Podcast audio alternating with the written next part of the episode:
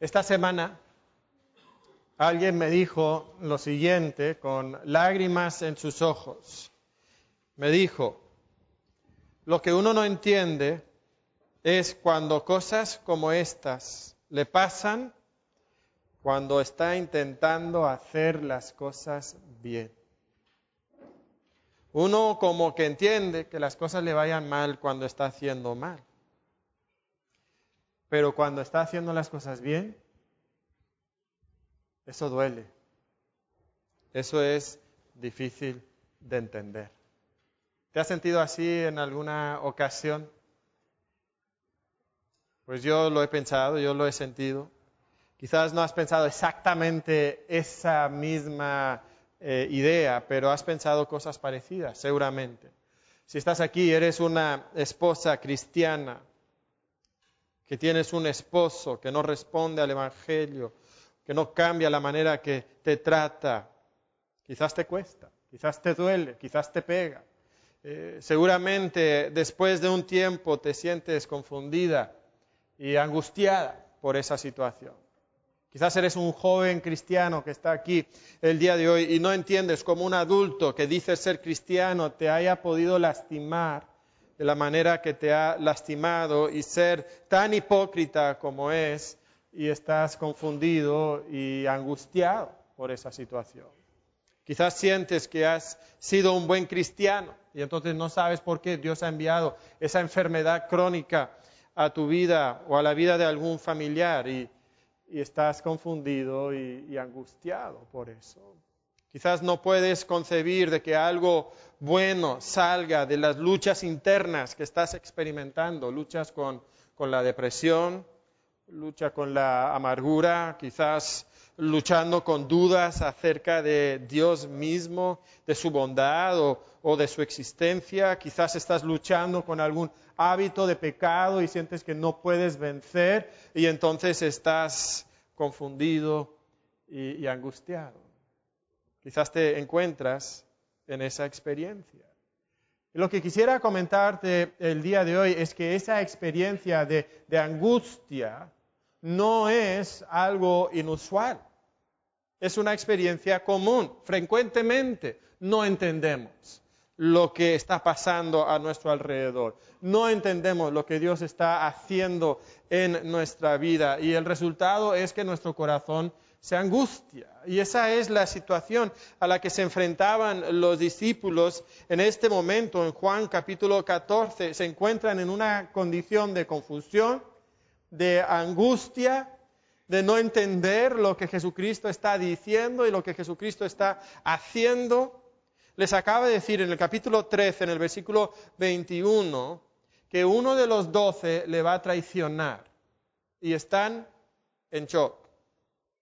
Además, al terminar el capítulo, dice que Pedro, el más valiente, el más eh, pues acérrimo defensor, leal a Jesucristo, le va a negar esa misma noche tres veces.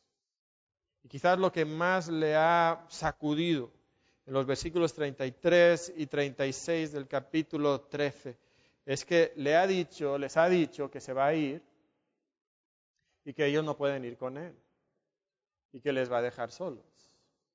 Por lo menos eso es lo que ellos sienten y están turbados, están confundidos, están angustiados. Y en medio de esa confusión, en el capítulo 14, Jesucristo quiere tranquilizar su corazón. Jesucristo quiere darles la verdad que ellos necesitan para responder a la angustia que hay en su corazón. ¿Y qué les va a decir? ¿Cuál es la solución que les va a proponer? Vamos a encontrar en este pasaje que Jesucristo va a enfatizar la relación estrecha e íntima que Él tiene con el Padre. De hecho, en estos 14 versículos, en 14 ocasiones describe a, a Dios como Padre. 14 veces, una vez por versículo en promedio. Esa palabra Padre de por sí implica una relación íntima. Y que lo diga una y otra vez enfatiza esa relación íntima. Pero además va a decir cosas como estas en el versículo 1, creed en Dios, creed también en mí.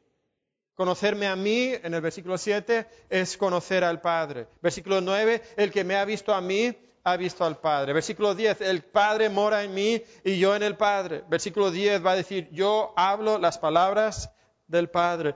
Versículo 12 va a decir que yo hago las obras del Padre. Y está enfatizando esa relación íntima con el Padre, pero además va a invitar a los discípulos a participar de esa relación íntima también con el Padre. Y es esa relación íntima con el Padre que va a traer estabilidad, comprensión hasta cierto grado y paz a los discípulos. Y lo que Jesucristo les va a decir a estos, a estos discípulos para que ellos puedan entrar en esa relación con el Padre, lo encontramos en el versículo 1 y dice, tan simple, tan hermosamente, un versículo que la mayoría de nosotros conocemos, ni, hay que memorizarlo porque es tan corto. Ya lo sabemos. No se turbe vuestro corazón. No se turbe vuestro corazón. ¿Creéis en Dios? Creed también en mí.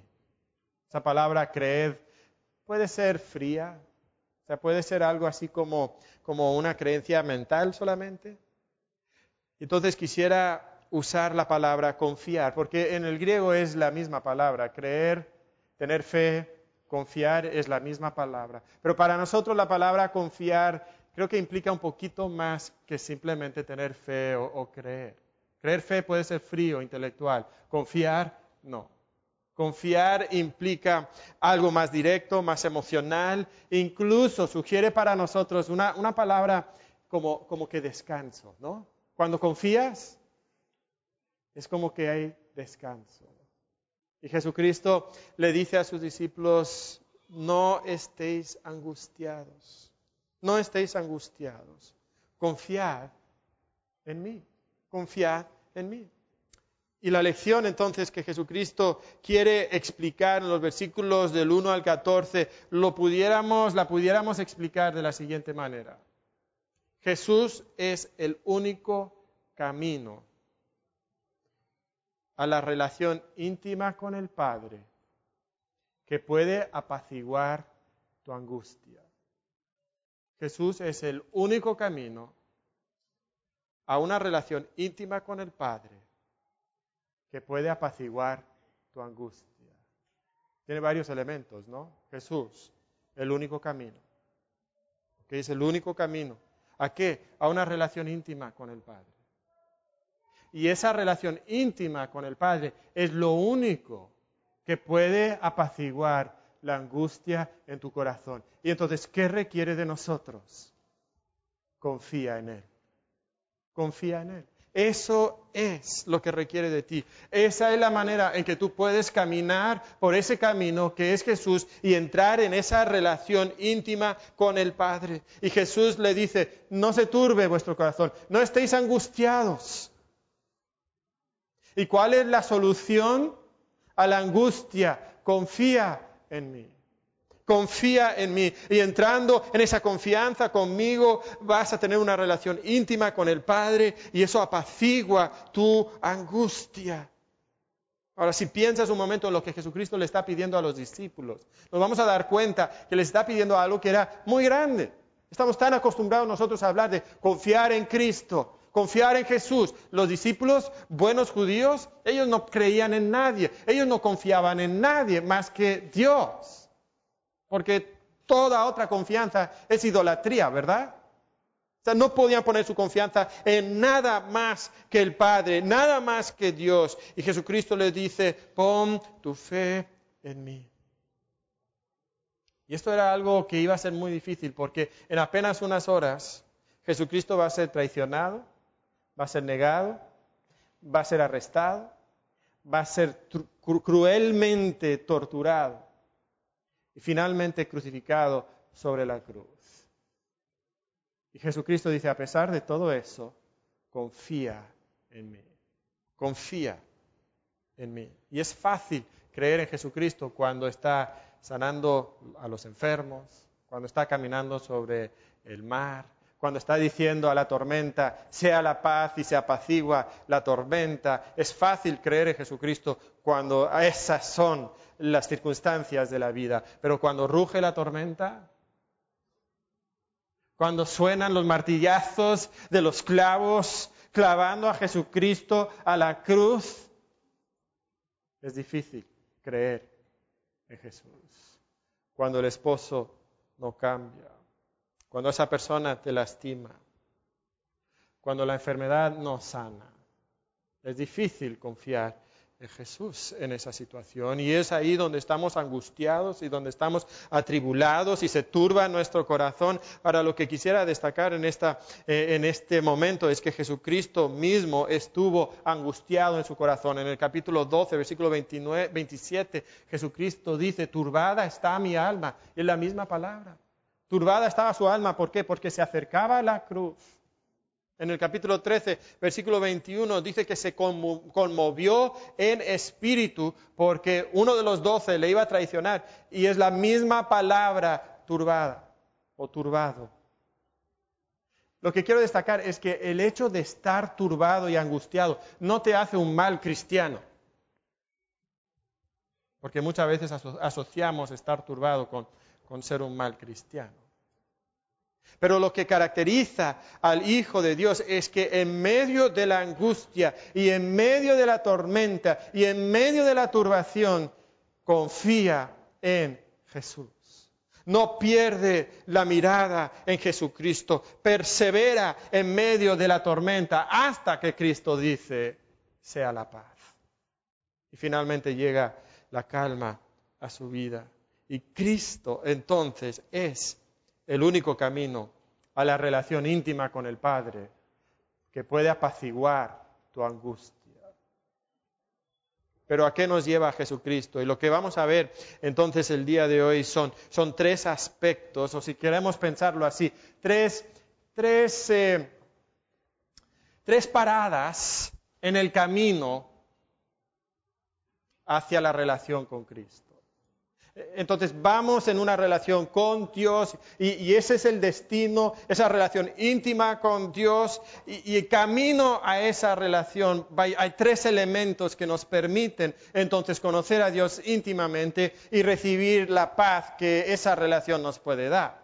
Entonces, ¿cuáles son esas tres paradas en el camino? En los versículos 1 al 6 vamos a encontrar que Jesús es el único camino a la presencia del Padre. Jesús es el único camino a la presencia del Padre, esa, presencia que puede apaciguar tu angustia y que necesitas creer y confiar en Él. Noten lo que dice en los versículos 2 en adelante. Dice, en la casa de mi Padre muchas moradas hay. Si así no fuera, yo os lo hubiera dicho. Voy pues a preparar lugar para vosotros. Jesucristo les acaba de decir que se va y estaban angustiados porque Jesucristo se iba.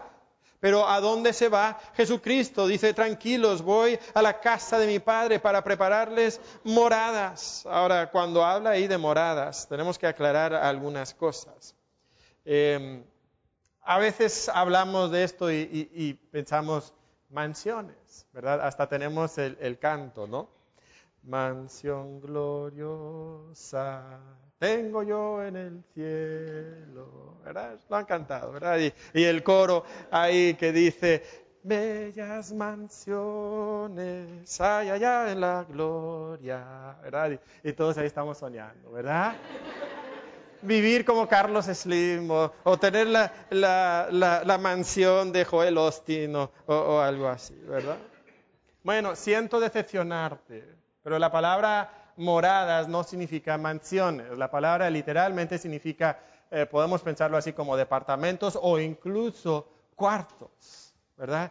Y algunos están ahí. Ah, Pero no te decepciones, no te decepciones, porque la cosa más gloriosa del cielo no son las calles de oro, no son las mansiones gloriosas lo más glorioso del cielo es que ahí está Dios y Jesucristo. Eso es lo más glorioso. Y eso es a lo que les apunta Jesús. Voy pues a preparar lugar para vosotros, y si me fuere y os prepararé lugar, vendré otra vez y os tomaré a mí mismo, para que donde yo estoy, vosotros también estéis. Ese es el punto. Estamos en la presencia de Dios. Estamos con él. Eso es lo que nos está diciendo. Eh, otro punto a aclarar aquí, muchas veces pensamos en el cielo y, lo pensamos allá arriba, ¿verdad? como que en una, pues no sé, cuarta, quinta, sexta dimensión y que vamos a estar allá en el cielo viviendo en unas nubes, tocando un arpa, comiendo uvas que nos traen los ángeles, ¿verdad? Volando y, y que ese es el cielo. Pero en la Biblia lo que encontramos es que Jesucristo está preparando esas moradas, pero que un día esas moradas descienden a la tierra Ahora, no es esta tierra, bueno, es esta tierra, pero es esta tierra reformada, esta tierra renovada, recreada. Es, lo que el, eh, libro de Apocalipsis describe como un cielo nuevo y una tierra nueva. Y, la nueva Jerusalén desciende del cielo y entonces esta tierra es un paraíso mejor que el Edén y toda la tierra está llena de hombres y mujeres que están adorando a Dios fielmente, fervientemente, y Dios mora con el hombre aquí. Y se cumple entonces el plan original de Dios. Eso es lo que va a suceder. Un día vamos a vivir en la presencia de Dios para siempre. Y eso trae paz a nuestro corazón. Porque mientras estamos en esta tierra caída, esta tierra infectada por el pecado, hay cáncer. Y hay pecado, y hay rebeldía, y hay desastres naturales. Y en medio de ese desastre que es esta tierra infectada por el pecado, nosotros podemos mirar al futuro y confiar que un día vamos a estar en la presencia de Dios y que va a ser diferente, y que va a ser perfecto, y que va a ser hermoso, y todas esas tormentas que tú estás experimentando en tu vida ahora mismo se van a apaciguar y vas a tener descanso. Eso es maravilloso, ¿verdad? Eso nos inspira a continuar. Y entonces queremos saber cómo llegar ahí, cómo alcanzar eso. Y Jesucristo dice en el versículo 4, y sabéis a dónde voy, y sabéis el camino. Y como que los discípulos, ¿qué? ¿Cómo? Y pues Tomás, que es tan franco y tan sincero, dice, pero Señor, como que nos acabas de decir que tú te vas y que no podemos ir contigo. Ahora nos dices que sabes a dónde, que sabemos a dónde vas y, y que un día estaremos contigo. Señor, no entiendo. Señor, no sabemos a dónde vas. ¿Cómo pues podemos saber el camino? Y Tomás está confundido y otra vez no, es de sorprender con lo que Jesucristo les, les acaba de decir, ¿verdad? Y, y, está confundido y en medio de esa confusión entonces Jesús le dice en el versículo 6, yo soy el camino y la verdad y la vida. Nadie viene al Padre sino por mí. Jesucristo ya les había dicho el destino. El destino era la casa de mi Padre. Entonces, ¿cómo llegamos al Padre? Llegamos al Padre a través de Jesús. Jesús le dijo, yo soy el camino, yo soy... Ah, Jesucristo ya les había dicho la puerta, ahora usa otra metáfora, otra ilustración para decir, yo soy el camino. ¿Quieres llegar al Padre? El Padre es llegar al Padre, es a través de mí. Yo soy el camino. Y tantas cosas que Jesucristo les había enseñado. Dice, yo soy el camino. ¿Por qué es Jesús el camino? Bueno, en parte porque es la verdad del Padre. Jesucristo ha enfatizado una y otra vez, y lo dice otra vez en este pasaje, que Él habla solamente las palabras del Padre. Solamente lo que Dios le dice. Todo lo que Él dice viene directamente del Padre. Todo lo que Él dice es veraz y puedes confiar en eso. Puedes eh, depender de eso. Él es la verdad del Padre. Y si quieres conocer entonces lo que Dios opina, ¿dónde lo vas a buscar? En las palabras de Jesús. En las enseñanzas de Jesús que tenemos aquí expresadas y reveladas en la palabra de Dios. ¿Quieres saber lo que Dios dice? Mira a Jesús. Jesús es la verdad. No solamente la verdad, Jesús es la vida, la vida. En el capítulo 11, hace unas semanas, veíamos cómo Jesucristo decía que Él era la resurrección y la vida. En Juan capítulo 5, Jesucristo dice que Él tiene vida en sí mismo. Ninguno de nosotros tenemos vida en nosotros mismos, solamente eh, nuestra vida viene de Dios. Y entonces somos dependientes de otra persona, somos dependientes de, Dios para nuestra vida, pero Jesús tiene vida en sí mismo, Jesús es, es, diferente, Jesús es como el Padre, que también tiene vida en sí mismo. Y nuestra vida entonces no depende de nosotros, nuestra vida es una vida que Dios nos ha otorgado, pero nuestra vida espiritual en particular es algo que recibimos solamente de Jesucristo. Y dependemos de Él para eso. Y tenemos que creer en Él. Y es difícil. Un autor escribía lo siguiente, no pasemos por alto la fe que involucra tanto el expresar como aceptar estas palabras. Escuchen esto. Yo soy el camino, dijo uno, que poco después colgaría impotente de una cruz. Yo soy la verdad, cuando las mentiras de personas malvadas estaban a punto de lograr un triunfo espectacular. Yo soy la vida, cuando en unas horas pondrían su cadáver en una tumba. Confía en mí. ¿Cómo? Es que no entiendo. Es que, es que las circunstancias no parecen confirmar lo que estás diciendo y a veces tus circunstancias no parecen confirmar lo que, lo que crees acerca de Dios y lo que parece prometer la palabra de Dios. Y Dios dice, y Cristo dice, confía, confía, porque yo soy el camino, la verdad y la vida. Quizás estés aquí pensando, pero es que eso es demasiado difícil de creer hermano, tú no sabes las circunstancias que yo he vivido. Tú no sabes las oraciones que no ha contestado Dios. Tú no sabes las dificultades que he experimentado. Mejor busco otro camino. Es que me parece que, debe haber otro camino, otro que es más fácil de creer. O sea, eso de creer que Cristo, el Hijo de Dios, descendió del cielo y que, lo crucificaron en una cruz y que resucitó. Vamos, ¿esto qué es? ¿Una, película? ¿Esto, esto son, son eh, una caricatura? Eh, ¿Es algo ficticio? Eso es muy difícil de creer. Preséntame algo más fácil, preséntame otro camino que yo puedo tomar. Pero el versículo nos dice no solamente que Jesucristo es el camino, pero nos dice que Jesucristo es el único camino, porque nadie viene al Padre sino por mí. Nadie viene al Padre sino por Jesucristo. Y sí es difícil y requiere confianza, pero esa es la esencia de la fe, ¿no? La fe es la certeza de lo que se espera, la convicción de lo que no se ve, de lo que no se ve. Y sin esa fe, nos dice Hebreos capítulo 11, es imposible agradar a Dios, es imposible acercarse a Dios sin esa clase de fe. Y puede ser que entre nosotros esta mañana hubiera una persona que, que cree tener otro camino al Padre otro camino a Dios. Puede ser las buenas obras o puede ser simplemente ser buena onda, ¿verdad?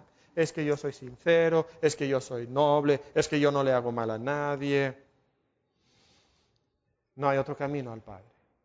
Jesús es el único camino al Padre. No hay otro mediador entre Dios y el hombre. Es solamente Jesucristo, Jesucristo hombre. Y el camino que Él abrió al Padre es el camino de la fe, es el camino de la confianza, la confianza exclusiva en la persona y obra de Jesucristo. Y sabes, cualquier otro camino que tú quieras tomar es ineficaz.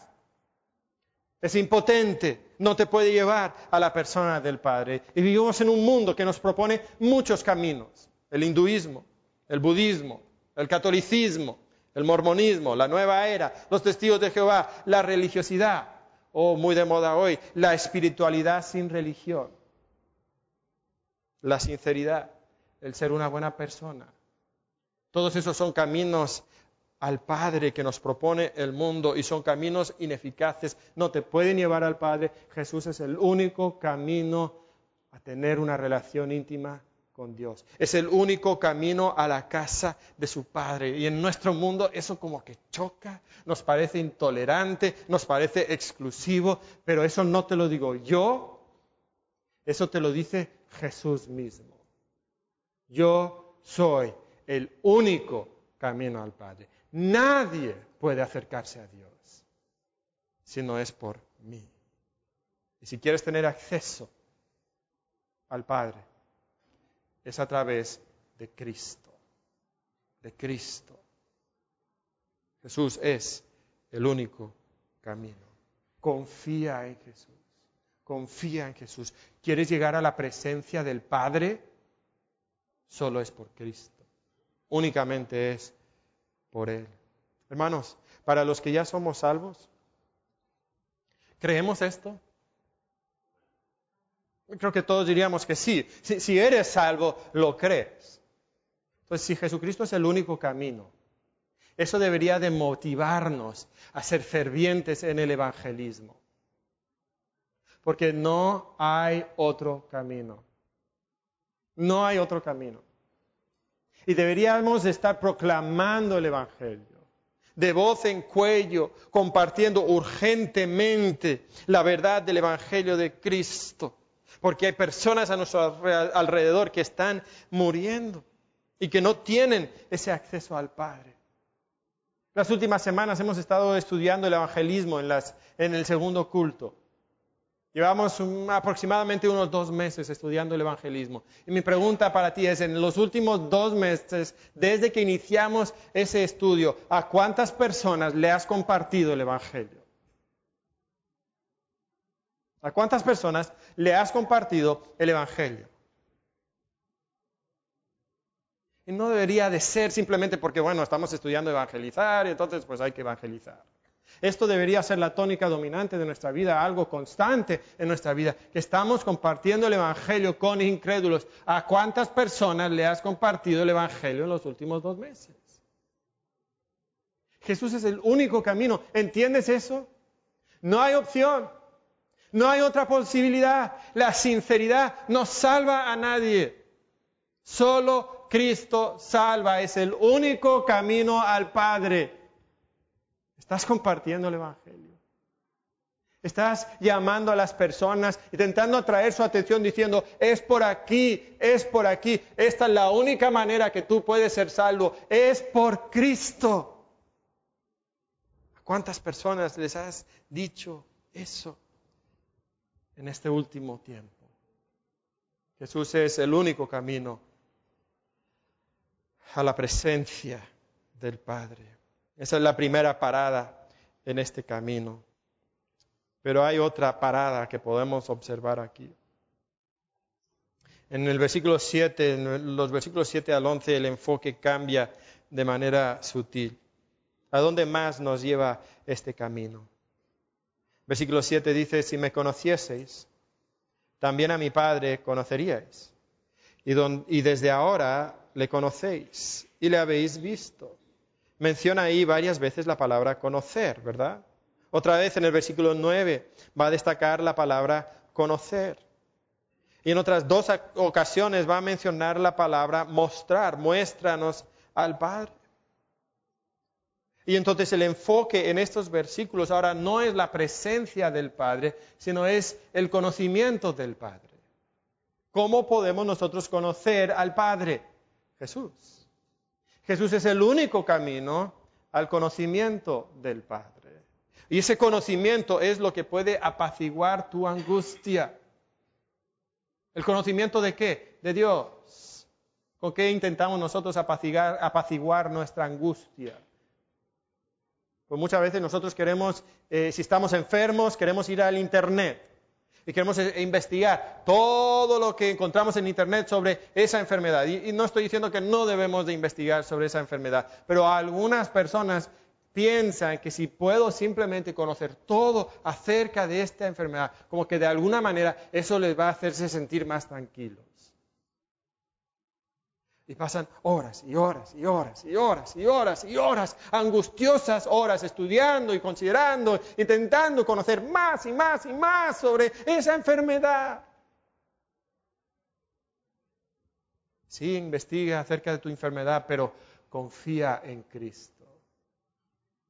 Confía en Cristo. Ese conocimiento del Padre es lo único que te puede dar esa clase de paz que tu corazón realmente necesita. Jesucristo dice, y me conocéis, y, si me conocieseis también a mi Padre, conoceríais.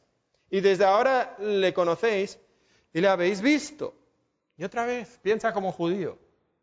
Estas palabras como que causan como que explosiones en el cerebro del judío.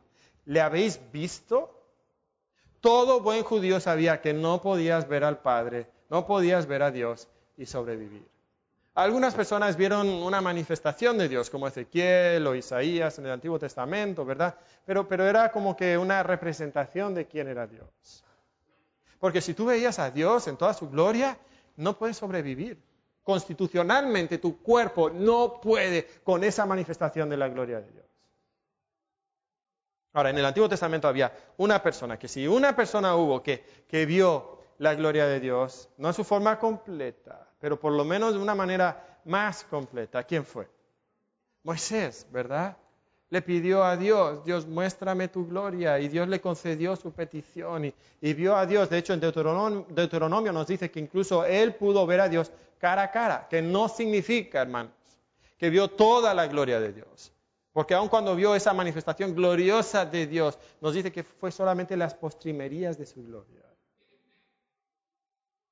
Pero Moisés lo pudo ver como nadie más, a tal grado que su rostro resplandecía cuando había estado en la presencia de Dios. Era, algo increíble. Y en esa situación, en ese contexto, él pudo ver a Dios. Y entonces Jesús dice, vosotros le habéis visto. Y ellos están como que, ¿cuándo? ¿Tuviste a Dios? bueno, algunos subieron al monte de transfiguración, pero, pero pues fue una nube y fueron cosas ahí un poco extrañas, pero, pero ¿tú has visto a Dios? No, yo no he visto a Dios. ¿Tú? No, no, pues yo tampoco. Entonces Felipe le dice, Señor, muéstranos al Padre y nos basta. Y, y, esa palabra, muéstranos, es la misma palabra que encontramos en la Septuaginta, la traducción griega del Antiguo Testamento, en el libro de Éxodo, cuando Moisés dice, muéstrame tu gloria. Entonces, Felipe y Juan están pensando de manera muy natural y muy lógica y muy clara en Moisés. Oye, ¿Moisés pudo ver la gloria de Dios? Hay codazo entre los discípulos. Jesús, nosotros también queremos ver la gloria de Dios. Queremos tener esa experiencia. Y como siempre, ¿verdad? parece que cada vez que los discípulos abren la boca, la riegan, ¿no? O sea, es increíble. Nada más piensa en alguna de las cosas que hemos visto en los últimos capítulos, ¿verdad? Pedro, no, no, no me vas a lavar los pies, ¿verdad? Y la riega. Y, y, y, aquí Felipe, y la riega. Y Tomás, y también la había regado. Y, es una y otra vez. Y, aquí Jesucristo le responde y, le responde tiernamente, pero, pero sí es como una tonelada de almohadas, ¿verdad? Sí, son almohadas, pero sigue siendo una tonelada. ¿Verdad? Y como que, ¡pum! Aquí viene la respuesta de Jesucristo. Ay, Felipe, tanto tiempo hace que estoy con vosotros. ¿No me has conocido, Felipe? El que me ha visto a mí, ha visto al Padre. ¿Cómo pues dices tú, muéstranos al Padre? Esto es impactante. Ver a Jesús es ver al Padre. Conocer a Jesús es conocer al Padre. Hay una relación tan íntima, hay una relación tan estrecha, hay una unión tan completa que en realidad son uno. Son uno. Es imposible leer esto sin llegar a esta conclusión esta relación tan estrecha, tan íntima, tan grande. Piensa cuántas veces en el libro de Juan Jesús dijo, yo soy. Una y otra vez. de las siete metáforas que Jesucristo ha dicho, yo soy la puerta, yo soy el pastor, e, esta es la sexta. Yo soy el camino. Felipe debería de haber entendido esto, debería de haberlo comprendido, pero, pero les faltaba esa confianza, esa fe sencilla del niño.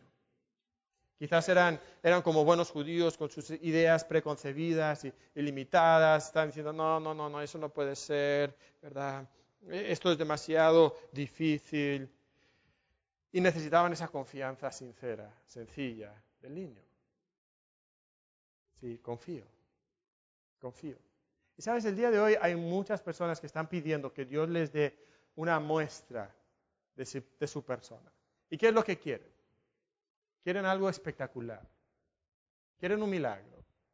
Quieren que, Dios escriba algo en los cielos. Quieren que Dios mismo descienda del cielo y les dé alguna revelación. Quieren que Dios alimente a los pobres. Quieren que Dios quite todas las enfermedades. Está pensando un momento. A ver, a ver. ¿No es verdad que todo eso ya sucedió? O sea, los cielos declaran la gloria de Dios y el hombre no cree. Dios mismo descendió del cielo y caminó sobre la tierra y el hombre no le creyó.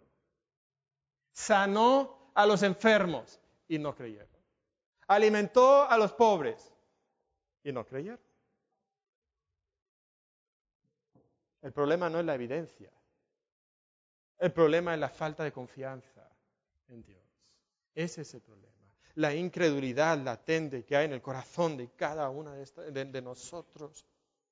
Y Jesucristo dice, yo soy el Padre. Y el Padre está en mí. Noten esa, esa eh, conexión que Jesucristo hace. Versículo 10, mira, la falta de fe es el problema. No crees que yo soy en el Padre y el Padre en mí. Las palabras que yo os hablo, no las hablo por mi propia cuenta, sino el, que el Padre que mora en mí, Él hace las obras. Creedme que yo soy en el Padre y el Padre en mí. De otra manera, bueno, si no crees mis palabras, creedme por las mismas obras que he hecho. He sanado a enfermos, he alimentado a miles, he resucitado a los muertos. ¿Qué más quieres para creer en mí? Y yo te pregunto eso a ti también el día de hoy. ¿Qué más quieres para creer en Jesús? El problema no es la falta de evidencia. El problema es tu falta de confianza en Dios. Jesús es la revelación al Padre. Mira lo que dice Hebreos y le voy a pedir que busquen este pasaje. Hebreos capítulo 1.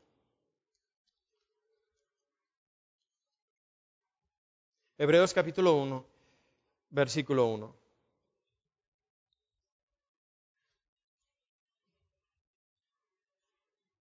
Dice así, Dios, habiendo, habiendo hablado muchas veces y de muchas maneras en otro tiempo a los padres por los profetas, en estos postreros días nos ha hablado por el a quien constituyó heredero de todo y por quien asimismo hizo el universo, el cual siendo el resplandor de su gloria y la imagen misma de su sustancia, y quien sustenta todas las cosas con la palabra de su poder, habiendo efectuado la purificación de nuestros pecados por medio de sí mismo, se sentó a la diestra de la majestad en las alturas. Personas piden una manifestación espectacular y gloriosa de Jesucristo, eh, perdón, de Dios. Jesús es esa manifestación. No hay una manifestación más grande posible que Jesús. ¿Quieres conocer al Padre? Jesús es el único camino para conocer al Padre. Es el único camino. Y cuando tú conoces al Padre, entonces viene esa confianza que da descanso a tu alma y apacigua la angustia de tu corazón. Jesús es el único Es el único camino. La primera parada dijimos que es la presencia del Padre. La segunda parada dijimos que es el conocimiento del Padre. Y eso nos lleva entonces a la tercera parada. Pero antes de decirles cuál es esa parada, quisiera que leyéramos estos versículos que siguen y que aclaráramos ciertas dudas y ciertas confusiones, porque, porque entendemos muy mal estos versículos. ¿Qué dicen los siguientes versículos? De cierto, de cierto os digo, el que en mí cree, las obras que yo hago, él las hará también, y aún mayores hará, porque yo voy al Padre. Y nos choca eso, ¿verdad? Vamos a hacer obras mayores que Jesús. Y si eso nos choca, nos encanta lo que dicen los versículos 13 y 14. Y todo lo que pidierais al Padre en mi nombre, lo haré, para que el Padre sea glorificado en el Hijo. Si algo pidierais en mi nombre, yo lo haré. Y ahí se nos empieza a caer la baba, ¿verdad? Empezamos a salivar, empezamos a, frotarnos las manos, ¿verdad? Y estamos como que ya imaginándonos todo lo que le vamos a pedir al Padre, todo lo que Él nos va a dar. Y como que, oh, me encantan estos versículos. Okay. Pero, pero notemos aquí un momento qué es lo que Jesucristo nos está diciendo. ¿Qué significa cuando dice que haremos obras mayores que Él? ¿Qué significa eso? Bueno, hay, hay dos maneras en que podemos ver esto. Primero, podemos notar que dice que Jesucristo va a ir al Padre vais a hacer horas mayores que yo porque yo voy al Padre. Entonces, de alguna manera podemos decir que, la obra de Cristo, no, no, en un sentido teológico, ¿verdad? Cristo consumó su obra en la cruz, pero que de alguna manera la obra, el proyecto que Él inicia, Él no lo concluye. ¿Quién concluye esa obra? Nosotros, sus seguidores, los discípulos, ¿verdad? Entonces, cuando Jesucristo asciende al Padre, como que hay unas centenas de personas que creen en Él. De hecho, después de que Jesucristo asciende al Padre, el grupo de creyentes se encuentra en 120 personas eh, el día de Pentecostés. Pero desciende el poder del Espíritu Santo y en ese momento 5.000 hombres se convierten a Jesucristo. Una gran obra. Y desde ese día el Evangelio se ha ido expandiendo desde Jerusalén y ha pasado por Judea y Samaria y está llegando hasta lo último de la tierra con millones y miles de millones que están escuchando el nombre de Cristo y creyendo el Evangelio de Jesucristo. Esa es una gran obra. Y esa es la obra que nosotros hacemos. Esa es la obra que Dios espera de nosotros. Que nosotros ahora continuemos la obra de Jesucristo. Hay, otro aspecto y el aspecto es simplemente esto, que, que mientras Jesucristo estaba sobre la tierra, durante su ministerio terrenal, todo estaba un poquito velado les hablaba como que en parábolas, les decía cosas como que yo soy el camino, yo soy la puerta, y, ni sus discípulos mismos comprendían lo que él estaba diciendo. Si sus discípulos no lo comprendían, cuánto menos las multitudes que estaban allá afuera, ¿verdad?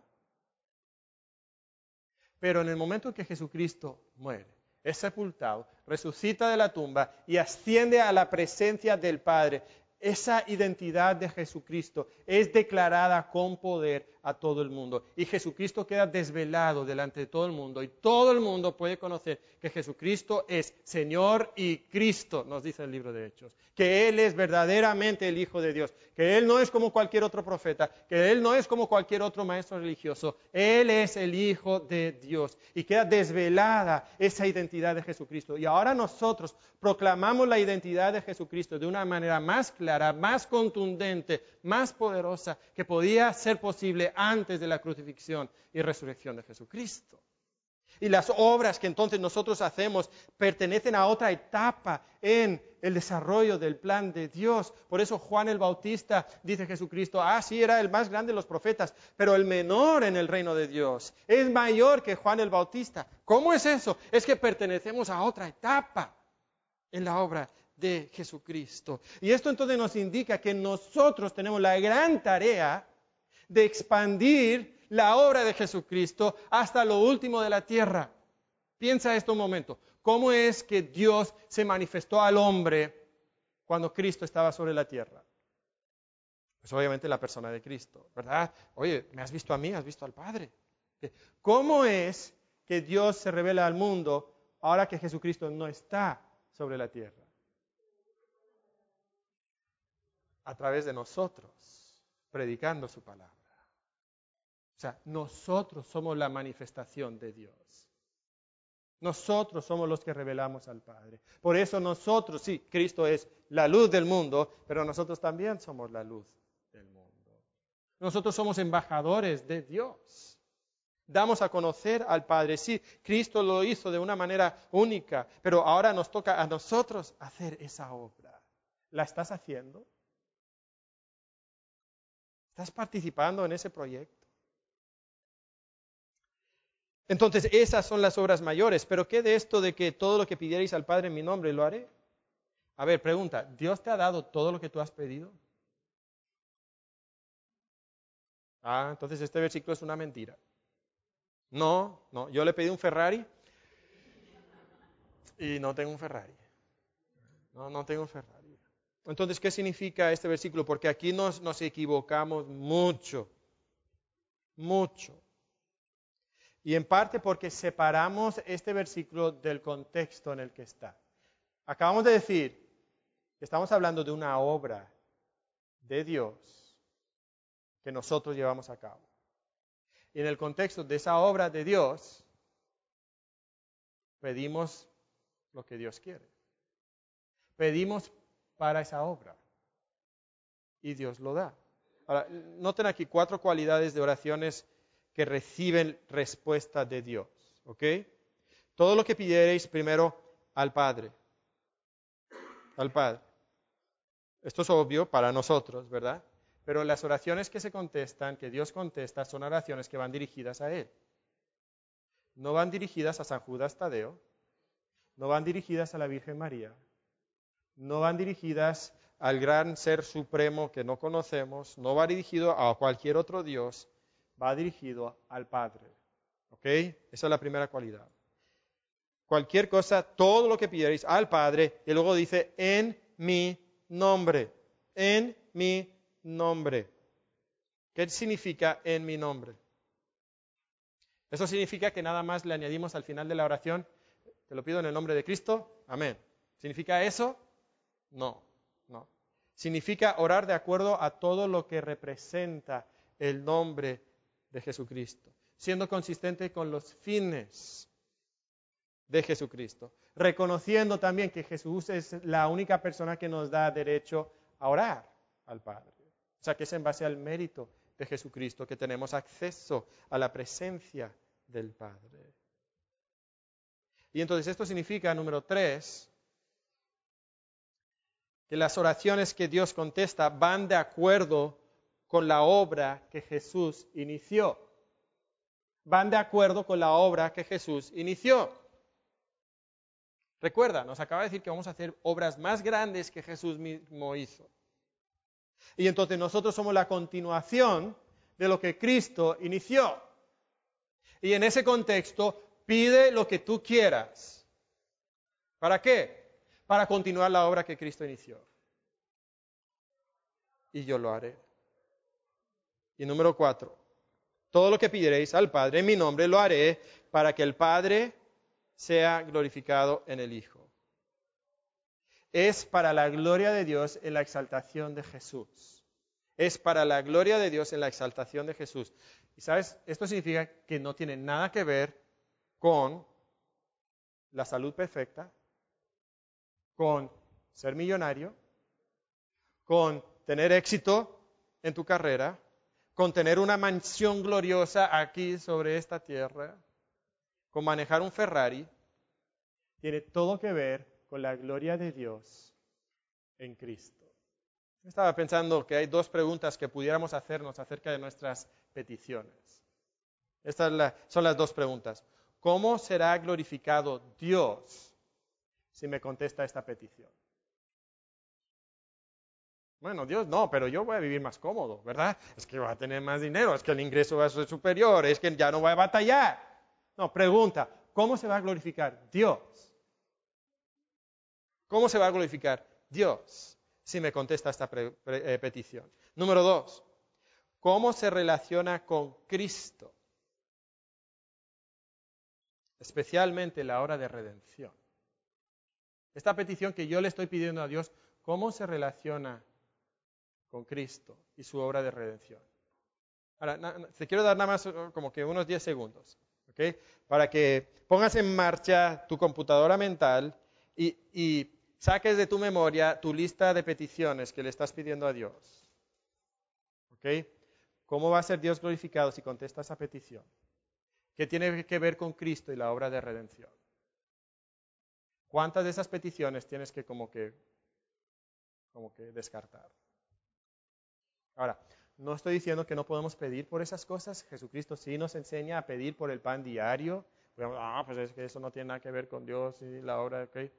Pero, pero piensa en las peticiones del Nuevo Testamento. ¿Cuáles son las peticiones del Nuevo Testamento? Tiene que ver con la gloria de Dios y la obra de redención. Se centran en eso. Y dices, bueno, ok, hermano, qué, qué bonito, pero ¿qué tiene todo esto que ver con todo lo que hemos venido diciendo? Bueno, déjame darte entonces eh, la última parada en nuestro camino hacia esa relación íntima. ¿De qué estamos hablando?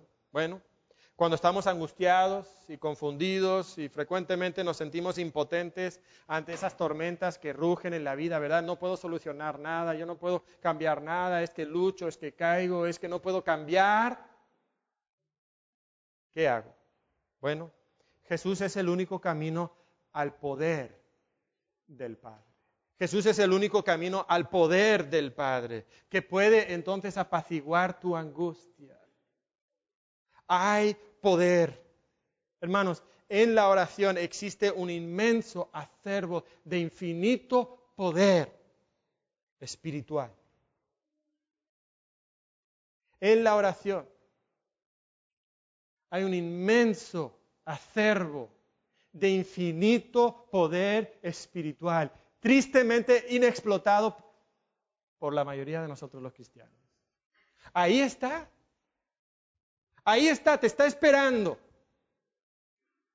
Y no oramos o pedimos mal para gastar en nuestros deleites y está este enorme acervo de, poder espiritual que Dios está esperando abrir las compuertas para que, para que venga sobre nuestras vidas su bendición y nosotros no lo estamos ocupando ni usando. Hay poder espiritual y, y, hay personas aquí que están pensando, pero hermano, yo ni puedo levantarme de la cama a veces por la mañana yo, no estoy pensando en hacer grandes obras para Dios. Ah, yo me conformaría con, con poder simplemente tener ganas de abrir la Biblia y leerla. Y sabes, Dios tiene poder para eso. Pero lo que Dios quiere para ti va mucho más allá de eso. Y hay ese acervo de poder espiritual que está disponible para cada uno de nosotros y simplemente oramos al Padre no solamente para superar nuestra angustia, sino para ser un arma en nuestras manos, una espada que podemos blandir para el reino de Dios, para expandir el reino de Dios, no para tener un Ferrari, no para parar de sufrir, no para decretar y tener todo lo que nosotros queramos, sino para que nosotros podamos ser soldados expandiendo el reino de Jesucristo. Eso es el poder que está a tu disposición. Y eso es lo que Dios te quiere dar. ¿Cómo? La oración la oración en el nombre de Jesús. Jesús es el único camino al poder de Dios en tu vida para que puedas apaciguar la angustia de tu corazón. Quisiera terminar narrándoles la vida de un hombre que se llama William Cooper. Fue uno de los poetas más famosos de Inglaterra en el siglo XVIII. Se le considera, de hecho, el padre de la poesía eh, romántica inglesa. Pero la historia de Cooper es bastante trágica. William fue uno de solo dos de siete hijos que tuvo su mamá que sobrevivieron la infancia. dos de siete. El segundo se llamaba Juan y su madre murió dando a luz a Juan cuando William tenía seis años, casi seis años.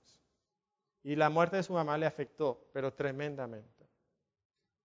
Su papá era pastor, era capellán de, uno de los reyes, rey Jorge de, Inglaterra. Entonces tenía una posición de privilegio y pudo meter a su hijo William a una de las mejores escuelas de Inglaterra, algo que parecía muy bueno, pero ahí en esa escuela, por la constitución, la, la naturaleza eh, tierna y sensible de William recibió bullying y maltrato constante de parte de los demás alumnos. Creciendo un poquito se enamoró de una prima, pero su padre no permitió que se casara con la prima y eso le dolió muchísimo. Tiempo después inicia un noviazgo con una mujer que, que ya era viuda, pero cayó en una tremenda crisis emocional. ¿Qué le provocó la crisis emocional? Bueno, había estudiado para ser abogado y cuando graduó de la universidad, como su padre trabajaba en el gobierno, le ofrecieron un puesto en el gobierno, pero tenía que ir a una entrevista. Y el concepto de ir a una entrevista era tan, tan difícil para él que entró en esa crisis emocional. Estaba aterrado, literalmente se volvió loco. Un solo día se intentó suicidar cuatro veces. Un día estaba pensando cómo me puedo suicidar, no encontraba la manera y dijo, ya sé, voy a ir al río, al puerto y me, me voy a ahogar. Y entonces fue al río, pero en el puerto había muchas personas y sabía pues que alguien se metería a rescatarlo. Entonces no pudo ahogarse. De camino a su casa compró veneno y se iba a tomar el veneno, pero su mano estaba temblando tan fuertemente que no se podía meter el veneno a la boca. Tres veces intentó tomar el veneno y no pudo. Finalmente arrojó el vial contra la pared y, desparramó el veneno. Entonces agarró una pequeña navaja que tenía eh, ahí en su casa y la puso así sobre la cama e intentó acostarse sobre la navaja contra su corazón, pero la hoja de la navaja se partió por su peso y no pudo.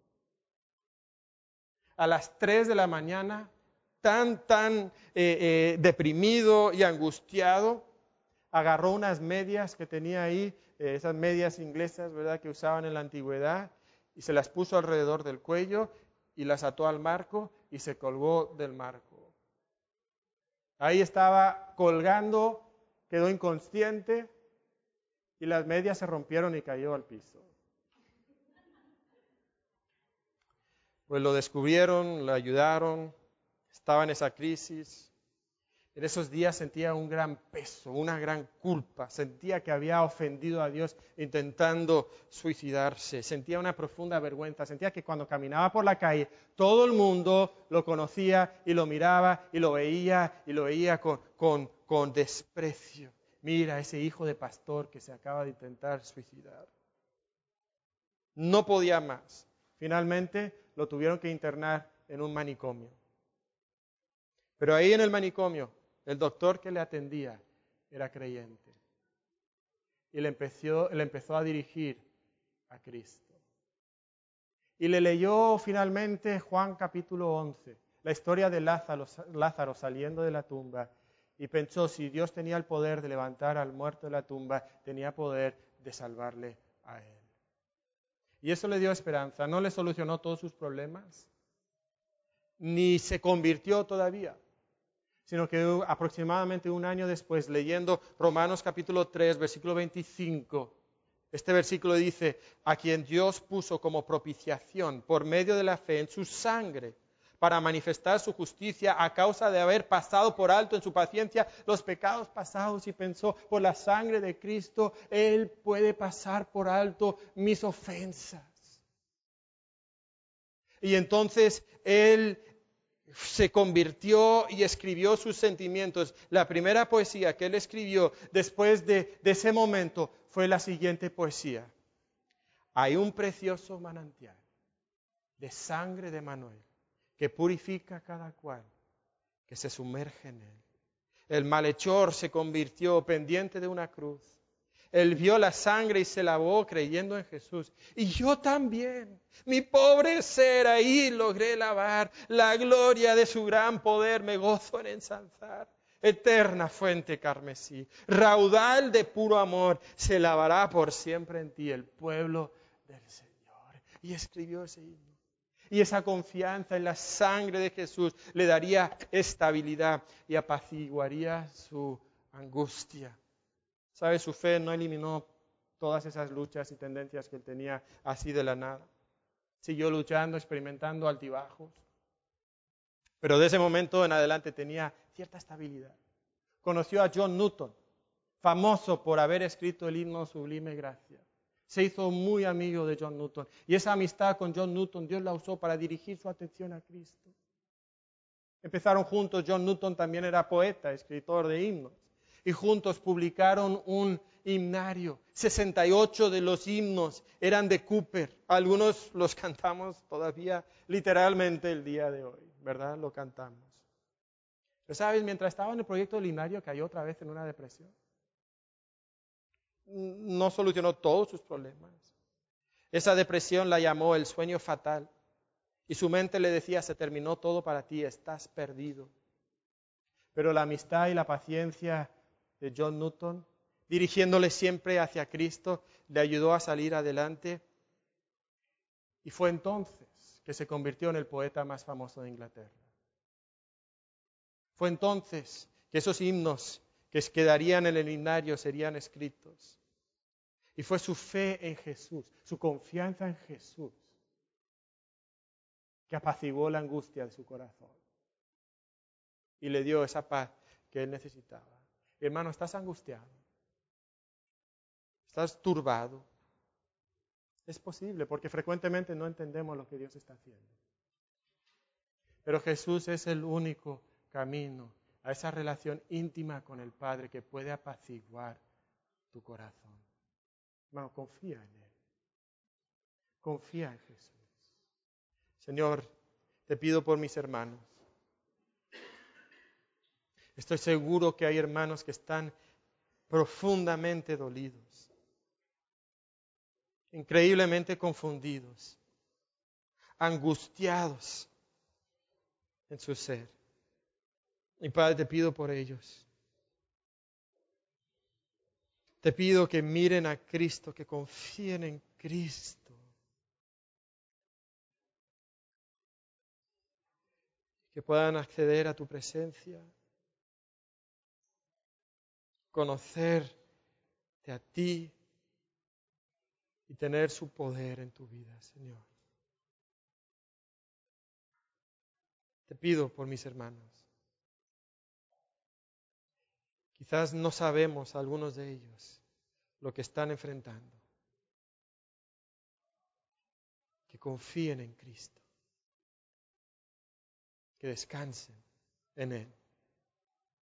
En nombre de Cristo te pido esto.